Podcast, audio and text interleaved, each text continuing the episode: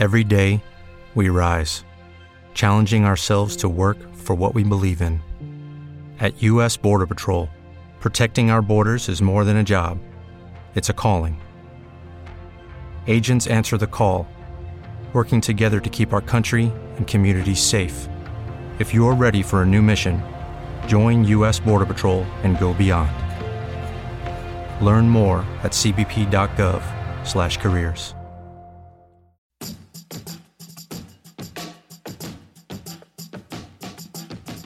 Seguimos leyéndonos. Un podcast de la editorial libros.com. Tamara Pardo, muy buenas, ¿qué tal estás? Hola, buenas. Eh, voy a preguntarte si estás muy helada por allí, porque se nos está deshaciendo la nieve, pero todavía estamos reponiéndonos un poco, ¿no? ¿Cómo, ¿Cómo ha ido por allí? Porque estamos más o menos cerca tú y yo, pero aquí en cada municipio ha sido un mundo esto. Bueno, pues yo estoy en Leganés y la verdad que los vecinos y, las autoridades públicas han hecho un buen trabajo y están las calles bastante limpias. Y bueno, esperemos que, que la tormenta no, no estropee mucho la situación y las alcantarillas y todo funcione adecuadamente. Cuando uno creía que todos sus problemas eran de discusión política, de gestión, de no sé qué, de no sé cuál, llega el cielo y te regala una lección que nos hemos tenido que quedar parados porque porque ha nevado y aquí no hay no hay tutía. A veces esto también nos viene bien para situar las prioridades, ¿no? Sí, sin duda están siendo momentos muy complejos, ¿no? Eh, entre la situación sanitaria de, la pandemia y, bueno, veremos las restricciones a la movilidad que se vayan imponiendo. Pero, bueno, sin duda eh, el transporte público, afortunadamente el metro creo que ha hecho un, una labor fundamental, que ha estado eh, prestando servicio de manera ininterrumpida durante, durante casi una semana y creo que eso ha permitido realizar determinados desplazamientos que hayan sido esenciales y han permitido a la gente poder desplazarse. Mm.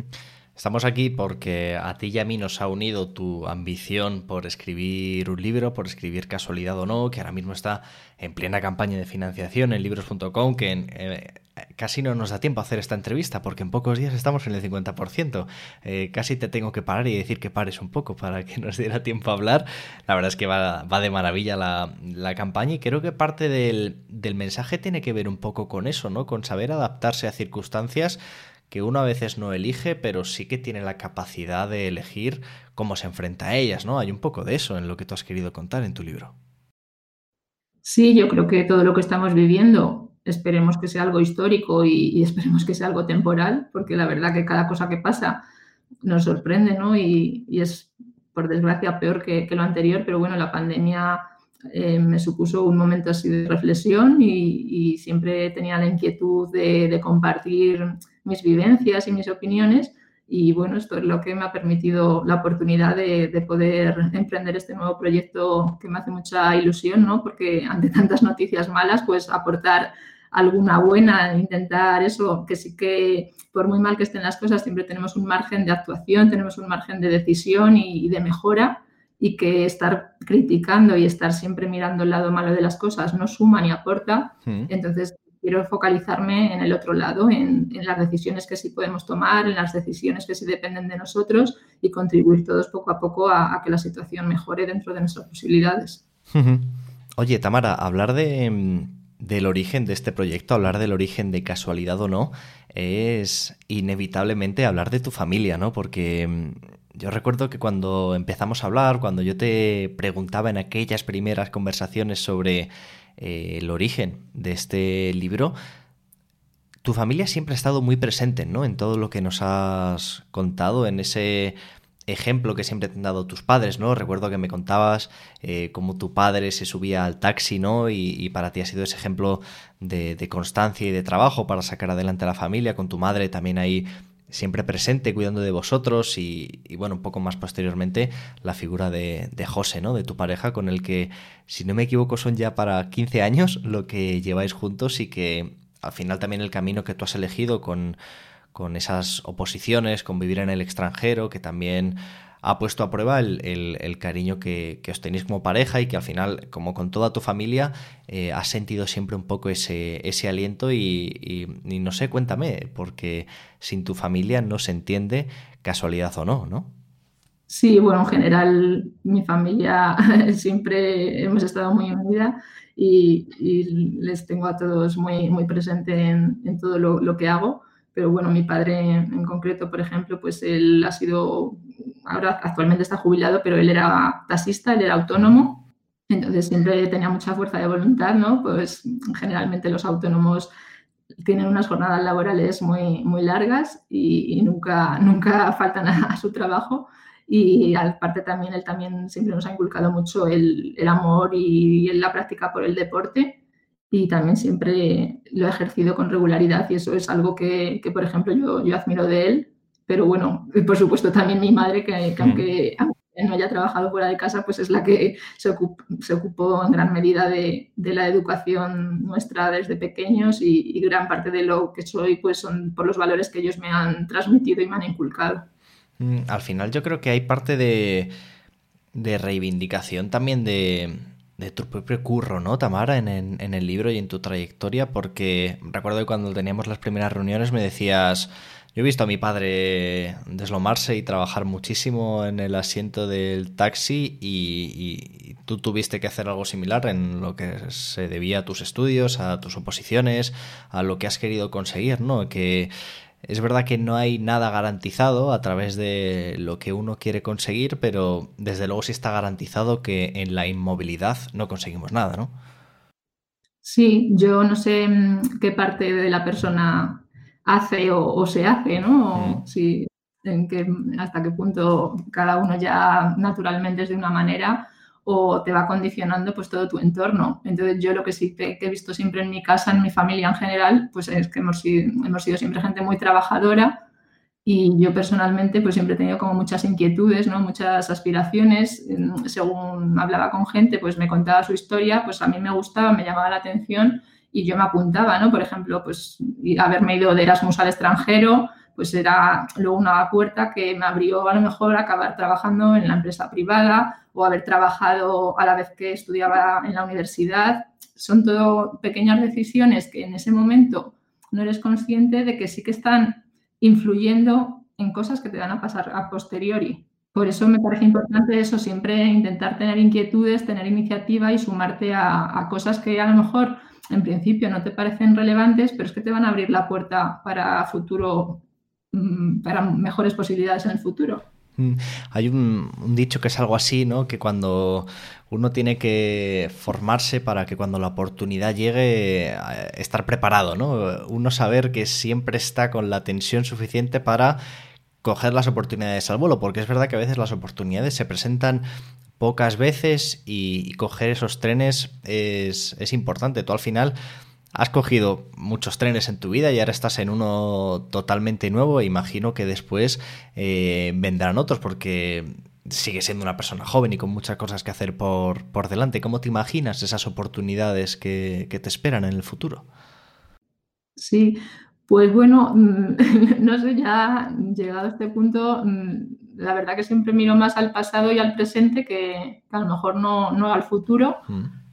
Eh, porque la verdad que, afortunadamente lo que he ido consiguiendo pues siempre, siempre ha sido como un poco eh, que ha sobrepasado mis expectativas y entonces actualmente ya, estando en política es algo que me, que me, apasionaba y que me hace mucha ilusión a la vez que sea, a la vez que es una responsabilidad también. Entonces ya la verdad que no sé, no, sé, no sé qué más metas tengo ahora mismo por delante. Ahora me centro en lo que estoy, en la situación política que es bastante complicada y, y en hacerlo lo mejor posible para, para, los ciudadanos, en este caso para los madrileños, y en este proyecto literario. De momento ahora mismo no, no tengo más aspiraciones. Que no es poca cosa, ¿eh? porque más de uno no querría estar en tu pellejo. Oye, cuéntame cómo se hace eso de teletrabajar cuando uno es diputado en la Asamblea de Madrid. Eh, bueno, pues afortunadamente eso yo me considero privilegiada ¿no? de poder seguir realizando mi trabajo con relativa normalidad, ¿no? Con, la suerte eso de poder teletrabajar. Entonces, pues es sobre todo pues muchas reuniones, ¿no? Reuniones con, grupos de interés, con grupos de afectados, reuniones internas con compañeros. Eh, sobre todo, pues trabajamos por áreas, ¿no? Según las áreas en las que estemos. Yo, yo principalmente pues estoy en la, en la Comisión de Economía, en la Comisión de Hacienda, por, pues por mi trayectoria un poco profesional, pues es un poco la, en la que estoy más, más acorde, ¿no? Y luego también celebramos una reunión semanal con todos los compañeros, pues para preparar los plenos, ¿no? Por ejemplo, los jueves es cuando hay pleno. Eh, entonces, eh, normalmente los martes es el día que eso que ponemos en común, pues se habla sobre ese pleno y se distribuyen los asuntos para, para el jueves de la semana siguiente y la verdad que, a mí es una, una, labor que me parece muy bonita y lo que pasa es que estas circunstancias pues son especialmente difíciles para, para, la gente que, por ejemplo, pues sus trabajos son presenciales. Entonces, ahí, claro, ¿cómo, ¿cómo les ayudas para que puedan seguir mm, con sus vidas si les estás diciendo que no pueden abrir sus negocios? Entonces es una situación delicada que a mí me preocupa especialmente y me preocupa pues que no se incremente la desigualdad, que se mantengan las oportunidades para la gente, porque igualmente pasa, por ejemplo, en el tema de, la educación, ¿no? que, ahora se ha demostrado pues que si se puede mm, incentivar la educación online, pero bueno, estás dando por hecho, mm, nos tenemos que cerciorar y garantizar que todos los niños, que todas las casas tienen acceso a Internet, tienen medios tecnológicos suficientes, ¿no? tablet o ordenadores o móviles que les permitan acceder a los contenidos. Y también hay una parte presencial, pues que al final el contacto físico y la relación que creas presencialmente, pues no es la misma que a lo mejor la frialdad que hay online. Ahí, em, Cuéntame hasta donde puedas y hasta donde quieras. Eh, ¿Cómo de diferente es respecto a lo que tú te imaginabas el trabajo de la representación pública, el trabajo de ser diputada? Eh, ¿Cuánto se parece a lo que te imaginabas cuando empezaste a entrar en ese camino? Pues la verdad que, claro que a mí me gustaba la política, pero por lo que veía así en prensa y en noticias, pero no, no conocía, no, tampoco me había preocupado por saber exactamente cómo funcionaba. Entonces, no sabía que al final era también bastante burocrático y bastante rígido en cuanto a eso, al tema de plenos y comisiones, que yo no, conocía que, era así, ¿no? que pues hay un pleno semanal los jueves y luego hay comisiones por áreas temáticas, digamos, ¿no? por las consejerías, eh, pues con una frecuencia dispar, depende del tema, pues a lo mejor suele haber como dos cada mes de media y, la verdad que no, no, sabía que era así. Entonces, lo que me frustra un poco es que, claro, que mm, los partidos políticos, pues cada uno va como a contar lo suyo, pero no trabaja realmente como en equipo. Entonces me parece que sería mejor pues que el funcionamiento fuera como realmente tener que sacar un objetivo, un proyecto adelante ¿sabes? Y ponerlo en común entre todos, que es un poco lo que hemos hecho mm, a raíz de la pandemia. Hicimos una comisión de estudio para la reconstrucción de la Comunidad de Madrid y ahí sí que fue ese tipo de, enfoque, que el fin era como buscar soluciones para mejorar la, la, sanidad y la economía madrileña. Entonces ahí sí que era un trabajo a mí personalmente como más bonito, pues de que todos los partidos políticos pudieran participar y aportar y poner en común, en vez de, la otra manera que, es un poco más, más, más distinto, que es, que es al final que cada uno cuenta cómo lo ve él, pero no llegas a un punto en común en algunas mm. ocasiones. Cuando dentro de unos años, que, yo sé que, tus miras a futuro seguramente también estén fuera de la política y quieras otras muchas cosas, porque al final también tienes una vida profesional a la, que volver. Em, cuando dentro de unos años mires atrás y, mires hacia esta etapa, em, ¿cómo crees que titularías a este capítulo de tu vida en una mm, vigésimo quinta edición de, casualidad o no en la que haya que actualizar eso? ¿Cómo crees que será tu visión desde el futuro de todo este momento? Porque están pasando un montón de cosas que no sé si sabemos ponderar y valorar en su justa medida con la de cosas que han pasado en un año. Pues no sé, yo... Mm, me parece que es, me considero, es que es afortunada y privilegiada de, de poder haber vivido como tan de cerca esta situación, ¿no? Porque la vives un poco desde dentro, para bien y para mal, ¿no? Pues estar ahí tan cerca de, o sea, sobre todo es el poder ejecutivo y los compañeros que están en el gobierno regional los que han tomado decisiones, ¿no? Decisivas. Pero bueno, pues nosotros desde el poder legislativo, pues sí que hemos estado muy al tanto y tienes información que, es como un poco, a lo mejor, no, privilegiada, pero, pero ves ahí como pues, el, interior ¿no? de, del funcionamiento de las instituciones y me parece algo bonito a la vez a la vez que ha sido trágico, ¿no? Obviamente, con las personas que han fallecido y la situación económica y social que, se presenta y, que, y que existe actualmente. Oye, cuéntame cómo ha reaccionado la gente cuando le hablabas de casualidad o no, porque antes me decías que, claro, que quien te conoce sabe que, vas de charco en charco y de, de proyecto en proyecto, pero imagino que es algo tan personal y algo tan especial como publicar un libro.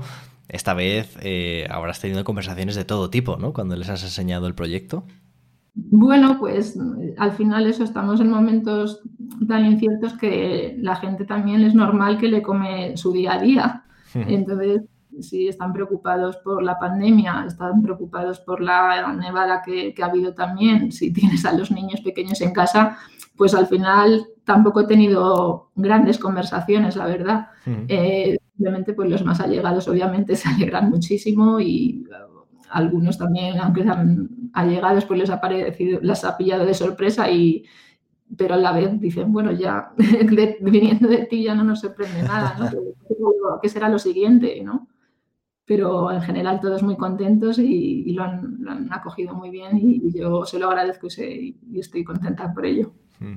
Cuando hablamos del proyecto, recuerdo que me decías que para escribir algunos pasajes y, recordar algunas historias del pasado, eh, acudiste a los álbumes ¿no? y a las fotos para recordar momentos, para recordar personas, para eh, esa cosa tan extraordinaria a veces que nos recordamos un día concreto a la perfección, aunque no, sabemos muy bien cuándo sucedió, con estas cosas mágicas que tiene la memoria, ¿no?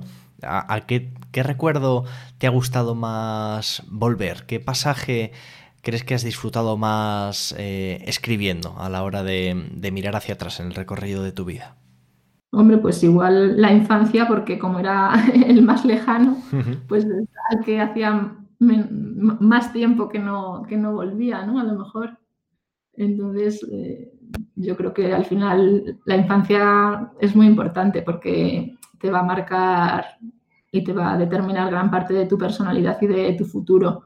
Entonces, tener una infancia feliz, tener una infancia sin problemas, recibiendo toda la atención y todo el amor y el cariño de, de, tus, de tu entorno, creo que es determinante y fundamental para, ser la persona que, luego en el futuro serás.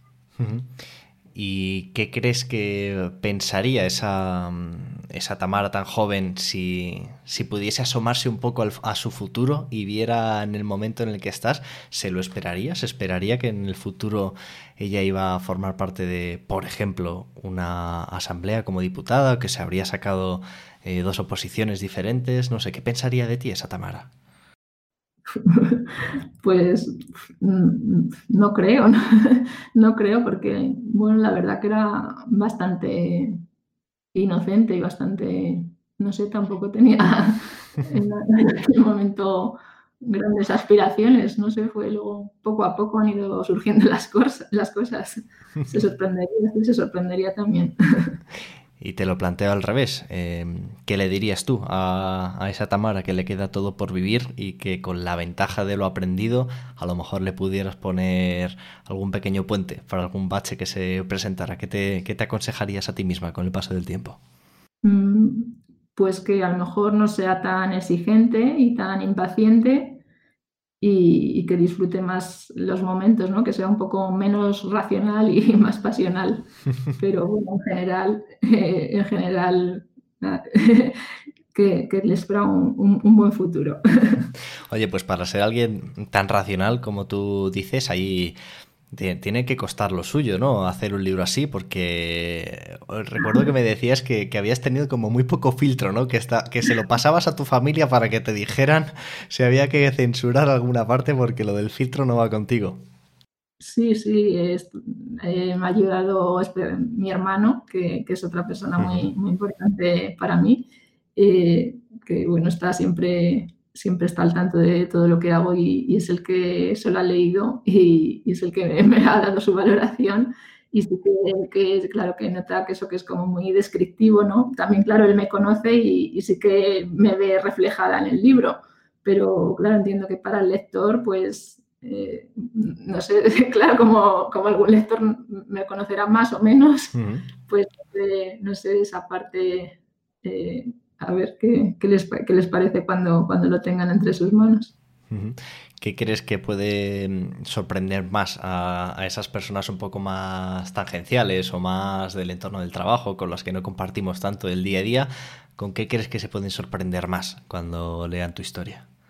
Mm, no sé, es que mm, yo siempre enlazo como unas cosas con otras. Entonces, no sé, siempre estoy como pensando en cosas, ah, esto que estoy haciendo, pues a quién le puede interesar o entonces como que conecto cosas que a lo mejor no vienen a cuento. Entonces, la gente, le, me dirá, está, que, me cuenta aquí, ¿no? ¿Qué rollo me está metiendo? Que tiene que su historia o no, sé, no quiero hacer spoiler, pero no sé si puedo contar alguna anécdota o algo, no, no, viene al caso. No, claro, pero es verdad que, parte del espíritu del libro también es mezclar tu historia un poco con momentos también importantes de la historia compartida, ¿no? De la historia de, España. Yo creo que un poco también en ese esfuerzo de hacer que, que lo que ocurre en general afecta a lo cotidiano, ¿no? Y que todos, todos somos, estamos atados a, que, a lo que nos pasa en comunidad. Quiero decir que uno no puede vivir apartado de lo que ocurra a su alrededor. Sí, sobre todo eso me gusta que, también que el lector pues mm, aprenda cosas o recuerde cosas que a lo mejor ya sabe y que tenga un poco una visión global también de cosas recientes de, nuestra historia de la democracia sobre todo y sobre todo pues por la parte política que es a lo que ahora me dedico y lo que me gusta. Entonces eh, intentando a lo largo de mi historia pues enlazar de alguna manera pues, pues con pues un poco con lo que ha hecho cada presidente del gobierno de nuestra democracia, porque me parece que, es algo que todos en mayor o menor medida debemos conocer porque es parte de nuestra historia reciente, ¿no? Y al final, pues la historia nos marca y, un poco contextualizar un poco todo. Mm a cualquiera que nos escuche, que se meta en libros.com, llegue hasta casualidad o no y vea que estamos, pues eso, al 50% en muy pocos días, que esto va muy bien, pero que todavía esté dudando un poco, ¿qué le dirías para que se terminara de convencer de que le merece la pena ser mecenas? Yo le animo a ser mecenas eh, porque me parece que a través de esta historia también se puede conocer esa persona a él mismo espero que también esa persona pueda reflexionar y pueda dar también un, paseo en su propia historia y a la vez pues le surjan inquietudes, conozca cosas de la historia y pues mire el futuro de, manera distinta. Pues me parece la verdad uno de los mejores espíritus, porque creo, creo además que, que, compartir las historias más cotidianas y más personales nos ayuda también a sentirnos un poco partícipes de lo común, ¿no? Y, a ser conscientes de que cuando miramos a los lados siempre hay alguien y, tú que, sabes bien que yo soy de Fuenlabrada, por ahí por el sur lo sabemos bien, ¿no? Que se han generado ahí como comunidades, municipios que han crecido a lo bestia y que tienen a generaciones que han crecido muy juntas Em, este sentimiento ¿no? de los barrios, de las ciudades, de lo que podemos hacer unos por los otros, a veces con una pala y recogiendo nieve y, otras pues comprando la comida ¿no? para el vecino o la vecina que no puede hacerlo en, ese momento. Así que eh, creo que con ese espíritu tenemos la campaña más que encauzada porque en lo emocional estamos, vamos, a tope y, además que va como un tiro, así que mm, no puedo darte ni un solo consejo, Tamara, solo darte la enhorabuena por lo que llevas hasta ahora y desearte suerte mm, para lo que queda. Cruzamos dedos para que las lluvias que nos vienen ahora no nos amarguen nada, que, que todo vaya bien, que la nieve se nos vaya y que las lluvias lo limpien todo y poco más. Y a ti, Tamara, mucho ánimo con lo que te queda de campaña. Estupendo. Muchas gracias. Gracias a ti por tu tiempo. Un abrazo. Un abrazo a todos. Seguimos leyéndonos es un podcast de la editorial libros.com con el objetivo de conectar, conectar con todos aquellos que hacen posible nuestro trabajo. Autores que confían en nosotros para poder publicar sus obras, mecenas que las hacen posibles gracias a sus pequeñas aportaciones, librerías que son nuestras aliadas para poder hacer llegar esos títulos al público y que puedan ser leídos y en definitiva toda la cadena de valor que hace posible que podamos seguir editando libros. ¿Tienes una idea para un libro que te gustaría ver publicada? ¿Tienes una pequeña librería y te gustaría que la diésemos a conocer en este programa? ¿O simplemente te gustaría contarnos tu historia y tu relación con la literatura? Ponte en contacto con nosotros. Nos encontrarás en las redes sociales como arroba libroscom y puedes entrar en contacto directamente conmigo a través de mi correo electrónico guillermo Nos seguimos escuchando, nos seguimos leyendo en el siguiente programa y gracias por creer en la cultura. What if you could have a career where the opportunities are as vast as our nation, where it's not about mission statements, but a shared mission?